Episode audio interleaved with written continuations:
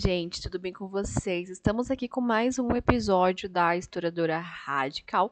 Né? A gente vai continuar aquela discussãozinha lá sobre mulheres liberais, mulheres que negociam com o patriarcado. E aí, a gente foi de uma coisa para outra. A gente começou lá nas Red Stockings, né? Que eu peguei apenas algum ponto ali para discutir dela, que é sobre a questão da honestidade. E eu acho que foi aí que o movimento né, delas acabou indo é, ladeira abaixo, porque elas não conseguiram ser honestas, né? Só um detalhe, assim. E aí a gente entrou já, né, no último episódio, que fazem duas semanas que eu lancei. Eu achei que ia conseguir fazer o podcast esse mês de abril, ok, né? Mas assim, não rolou muito bem. É a gente falou sobre as mulheres que negociam com o patriarcado. E aí o título, né, vocês já devem ter visto aí, a gente vai discutir um pouquinho sobre isso ainda, mas numa outra ótica que eu acho que vocês gostam bastante. Você está ouvindo o podcast da Historiadora Radical, um podcast que conta histórias e humaniza mulheres.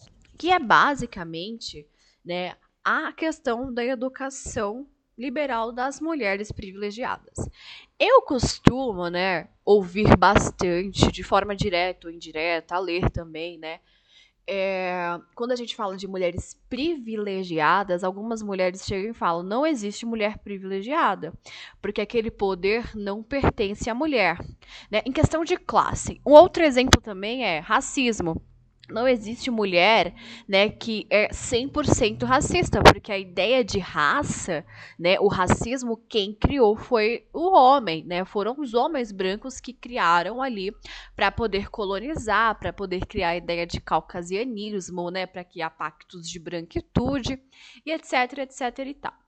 E aí é algo que a gente escuta bastante, né? Porque assim, a ideia de classe social, né, e do modelo bem-sucedido, modelo econômico do homem bem-sucedido, né, é o homem branco e pertence ao homem, de fato, não pertence às mulheres. A ideia do racismo, quem teorizou o racismo, né, foram homens também, não foram mulheres. Se a gente for pegar a ciência que estava se estabelecendo no século XV, no século XVI e que discorre ali até o século XIX e que nós ainda vivemos vemos consequências disso, né, eram os homens que estavam teorizando. Aqui no Brasil, por exemplo, racismo estrutural, racismo institucionalizado, são de instituições patriarcais. Então, a origem das opressões, elas são origens, né, é, dos homens, da racionalidade dos homens, né, não são da origem da mulher. Só que aí a gente entra em algo muito mais complexo. Ah, então não existe mulher, né, é, racista, não existe mulher é, privilegiada pela sua classe, etc, etc e tal, a gente pode questionar isso, visto que as origens já estão aí, né, sendo mostradas nas histórias. E aí a gente começa a perceber algo muito interessante, né, que é o discurso de que não existe mulher privilegiada porque ela não criou isso. É a mesma coisa, né, é de, de eu falar que eu não tenho a herança é, escravocrata na minha família porque não fui eu que criei isso, né? Não fui escrava. Né? Então, assim, é algo meio, meio assim, desonesto. Vocês não concordam de falar isso? Tudo bem, meu anjo dourado. Não foi você que criou o racismo. Tudo bem, não foi você que criou a classe. Mas você abre mão dos seus benefícios de classe. Você, de fato, né, se levanta é, para falar: Poxa, eu tenho mais acesso do que aquela mulher negra ali. Vou me levantar aqui, deixar ela sentar aqui, porque eu sei que para ela vai ser mais difícil. Levantar assim para ela descansar 10 minutinhos. Você consegue fazer isso? Né? Então, eu quero falar sobre essa educação liberal das mulheres privilegiadas, que é basicamente um caminho que a gente vê desde o século XIX acontecendo, né? Que é esse caminho de, de não existência, né? É, do, da, da fala de que você é privilegiada. Né? É simplesmente é, um outro tipo de sofrimento. Aqui eu vou usar Karl Marx, porque hoje, se você for ver, né? O podcast, desculpa, podcast não. Se você for ver o vídeo da Historiadora Radical, eu fiz uma postagem que o título é bem polêmico, que foi assim: Por que as feministas criticam Karl Marx? Né? E aí a gente entende isso, né? E aí ele fala algo bastante interessante na ideologia alemã, né? Que é um dos livros que eu acho que eu mais gosto dele, bem mais que Capital, etc e tal, que ele vai falar sobre a ideia de sujeito, né? Quem é esse sujeito? Ele fala que sujeito, na verdade, é uma alienação, né? É de si mesmo, né? É, é, o sujeito é consequência de uma relação social. É basicamente isso. Ou seja, nós somos coletivos, né? Que vai dar o sujeito ali. Ok, Karl Marx, concordo com você nisso. E aí entra a questão das mulheres, né?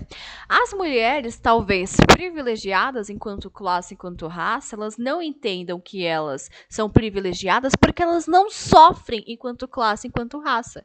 Né? Então, o seu sofrimento, ele também é alienante, ele é alienado. Então, as mulheres que não são privilegiadas enquanto raça, etnia, classe, elas sofrem mais no sentido de relação social, porque ela né, está sujeita àquela opressão.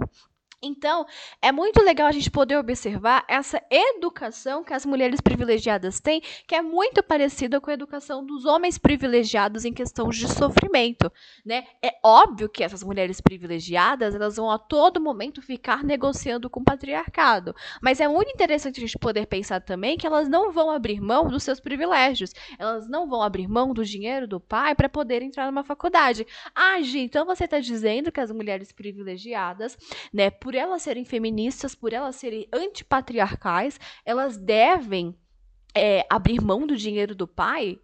E aí, vai fazer o quê? Né? Não, porque é uma, é, é, é, uma relação, entendeu? Não é que eu tô falando que tem que abrir mão e você deve fazer isso. É uma questão sua. Mas eu tô falando que, tipo assim, é uma relação, é uma troca. O seu pai vai te dar dinheiro porque ele quer que a filha dele continue sendo privilegiada. Só, ok. Só que para você aceitar, para você ter aquele dinheiro, eu tenho certeza que você tem que performar alguma coisa aí que corresponda àquele valor que ele espera de você é a questão de trocas simbólicas, né? Qual é a troca simbólica que você tem né, com o seu pai. O Bourdieu, o historiador, ele vai falar sobre isso, né? Então, qual é a troca simbólica que você tem com a família patriarcal para você continuar tendo benefícios nesse liberal patriarcalismo? Né? Porque, por exemplo, as mulheres pobres, muitas vezes elas se casam com homens de uma outra classe porque elas querem ter benefícios daquela classe privilegiada né? E aí elas vão ser chamadas de interesseiras, de não sei o que. A gente discute isso lá no curso Neoliberalismo, né? E a problematização dos problemas sociais.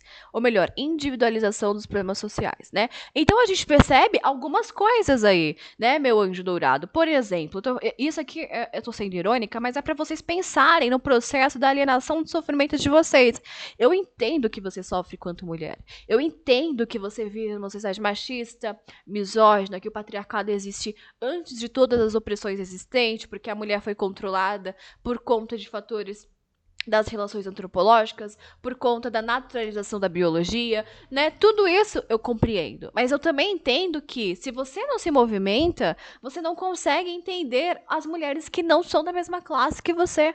Você não consegue entender as mulheres que não estão sentadas no mesmo lugar que você está, né? Você não acha estranho porque na sua faculdade tem você e suas semelhantes lá se formando e não tem outras mulheres que você estuda se formando, né, parecidas com as mulheres que você estuda, sei lá. Por que, que não tem mulheres como Audre Lorde, né, no mesmo lugar que você?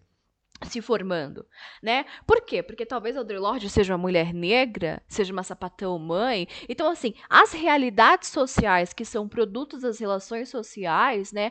A gente começa a observar que vai existir, sim, mulheres que são privilegiadas em relação a algo. Né? Não é de forma universalizante. Universalizante é a teoria liberal. Não quero olhar para isso. Né? E você está olhando talvez para isso, numa, numa, numa ideia geral, numa ideia universalizante. Você tem que se questionar assim: eu sou privilegiada em relação a quê? De onde?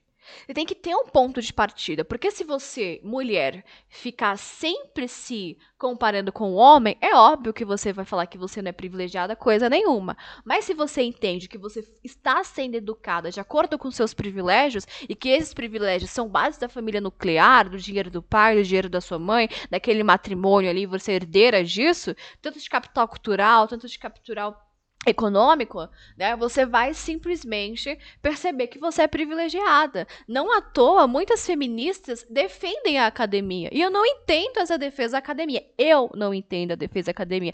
Ah, Gi, agora você está falando que a gente não deve se formar também. Não é isso. É que toda vez que a gente se manifesta para defender uma instituição patriarcal, é mais poder para a instituição patriarcal. Vejam bem, que interesse tem a academia né, em defender mulheres teóricas, pensadoras, ativistas que sejam, né, que basicamente é, são críticas à academia.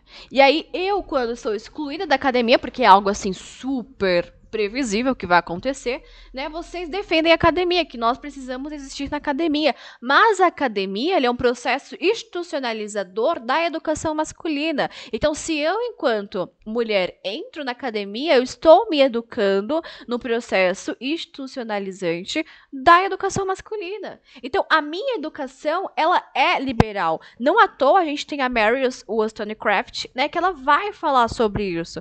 A Mary Wollstonecraft e as mulheres mulheres da Revolução Francesa do século XVII, XVIII ali, né, do século XVIII precisamente, elas vão defender a educação como uma espécie de emancipação da mulher. Assim como John Stuart Mill também vai defender a educação como um processo de emancipação da mulher. Mas a gente tem que se questionar: que educação é essa? Né? Que tipo de educação eu estou tendo? Né? A gente sabe disso na criação da consciência feminista da Gerda Lerner, que é muito complicado as mulheres que estão se educando dentro da igreja e lendo Bíblias, porque era material acessível, né? Como elas ficam ali de forma cíclica e de forma repetitiva do que seria a emancipação da mulher. Não existe uma continuação de pensamento, né, que de fato venha libertar a mulher, porque nós estamos sendo educadas por instituições patriarcais. Os nossos veículos de informação são de homens, né? O, a Meta, por exemplo, Facebook, Twitter, Instagram, eu nem sei quem é o dono do Spotify, por exemplo. Mas é legal a gente poder perceber que nós estamos sendo educadas ou nós defendemos o modelo de educação é, patriarcal, liberal, né? A gente está nessa evolutiva ainda. A gente não tem métodos 100% teóricos feministas, né? Para a gente poder falar, ah, como que seria uma existência longe do patriarcalismo. A gente utiliza as ferramentas patriarcais, que são nada mais nada menos que né, é, gerenciadas, criadas, é, beneficiadas para homens e por homens, né? Então é legal a gente poder analisar esses fatores. Bom, e eu tô falando bastante disso porque nesses últimos meses, lá na Historiadora Radical, seja nos cursos, na palestra, a gente está falando de né, liberalismo, a gente está falando de neoliberalismo, de liberalismo, de indivíduo, sujeito, individualização, privilégios, né? E de lugares sociais. Mas antes de falar sobre esse resultado social, a gente também está falando sobre teoria né, que foi o livro que a gente leu agora em maio, que finalizamos ontem, né, que é o livro A Desordem da Mulher, da Carole Patman, né, que a gente pegou ali algumas aulas que ela deu, alguns artigos, para a gente poder entender o que é isso, né, a gente poder, antes da gente poder agir, a gente poder entender a teoria, né, a filosofia de quem pensou o nosso mundo moderno. E quem pensou o nosso mundo moderno, nada mais, nada menos do que foram foi os homens, né, quem criou as universidades na Idade Média foram os homens, porque os homens queriam, precisavam ocupar o espaço público público, né? O capitalismo estava começando a surgir com a queda do feudalismo. Então as mulheres precisavam estar simplesmente isoladas no lar para poder ter a criação da família nuclear, para ela poder, poder produzir mais, né?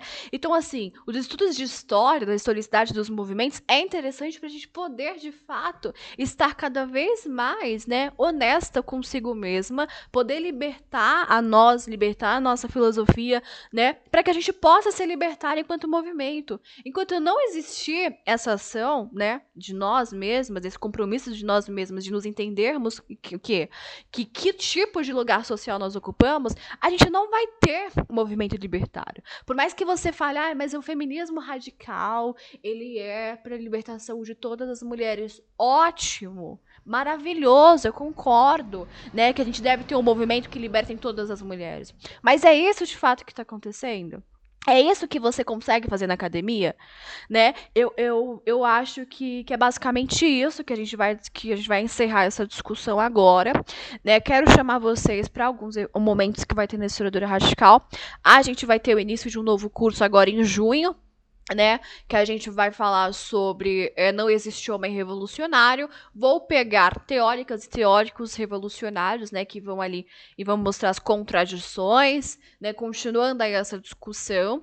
É, e aí a gente vai pegar, por exemplo, A Gente é da Hora, o livro da Bell Hooks, que vai ser a primeira aula. Vamos analisar né, a obra da Carolina Maria de Jesus, que é, é Diário de uma Favelada, né, é, que é o quarto de despejo, e comparar com a letra Diários de um de, Diário de um Detento do Racionais Messias. Né, e nossa última aula a gente vai falar, com a mãe feminista, seu filho pode ser machista sim. Né? É, aí vai ser isso, a gente também vai ter a palestra né, que vai acontecer também em junho, que vai ser sobre isso que a gente está falando, basicamente, que vai ser sobre a questão de honestidade como um movimento de emancipação das mulheres. Né? Então, todas essas informações você encontra no Instagram. Lembre-se que rola o Apoia-se, que lá tem material exclusivo. Né? Ontem saiu um texto sobre Vinícius Júnior e a questão do racismo. Né? É, e da mídia, da mídia em cima disso, né? Então você pode ir se tornar apoiadora, porque você consegue manter esse canal no ar, né? É, e aí você, a partir de cinco reais, pode ganhar material exclusivo, podcast, textos, discussões, desconto em cursos, palestras, né? Se você se tornar apoiadora. Então basta visitar apoia.se barra historiadora radical, tá bom? Então olhem lá o perfil, tem várias, várias e várias novidades. Semana que vem, inclusive, a gente começa uma nova leitura lá no Clube de Teoria e Leitura Libertárias, que é né, um livro da Gayle Lemon, que a gente vai falar sobre instituição religiosa, que a gente vai falar do Talibã né? Então vai ser bastante interessante, estou ansiosa. A gente vai encerrar, né, essa discussão por aqui, porque o encerramento oficial vai ser na palestra que vai acontecer, né, em junho, no meio de junho. As informações estão lá no meu perfil. Então, se você gostou dessa temporada, se inscreva na palestra, que lá a gente vai continuar bastante a discussão. Lembrando que o próximo episódio da semana que vem, né? Espero que seja semana que vem mesmo. A gente vai é, ter novos e novos e novos e novos diálogos difíceis por aqui, tá bom? Um beijo para vocês, tchau!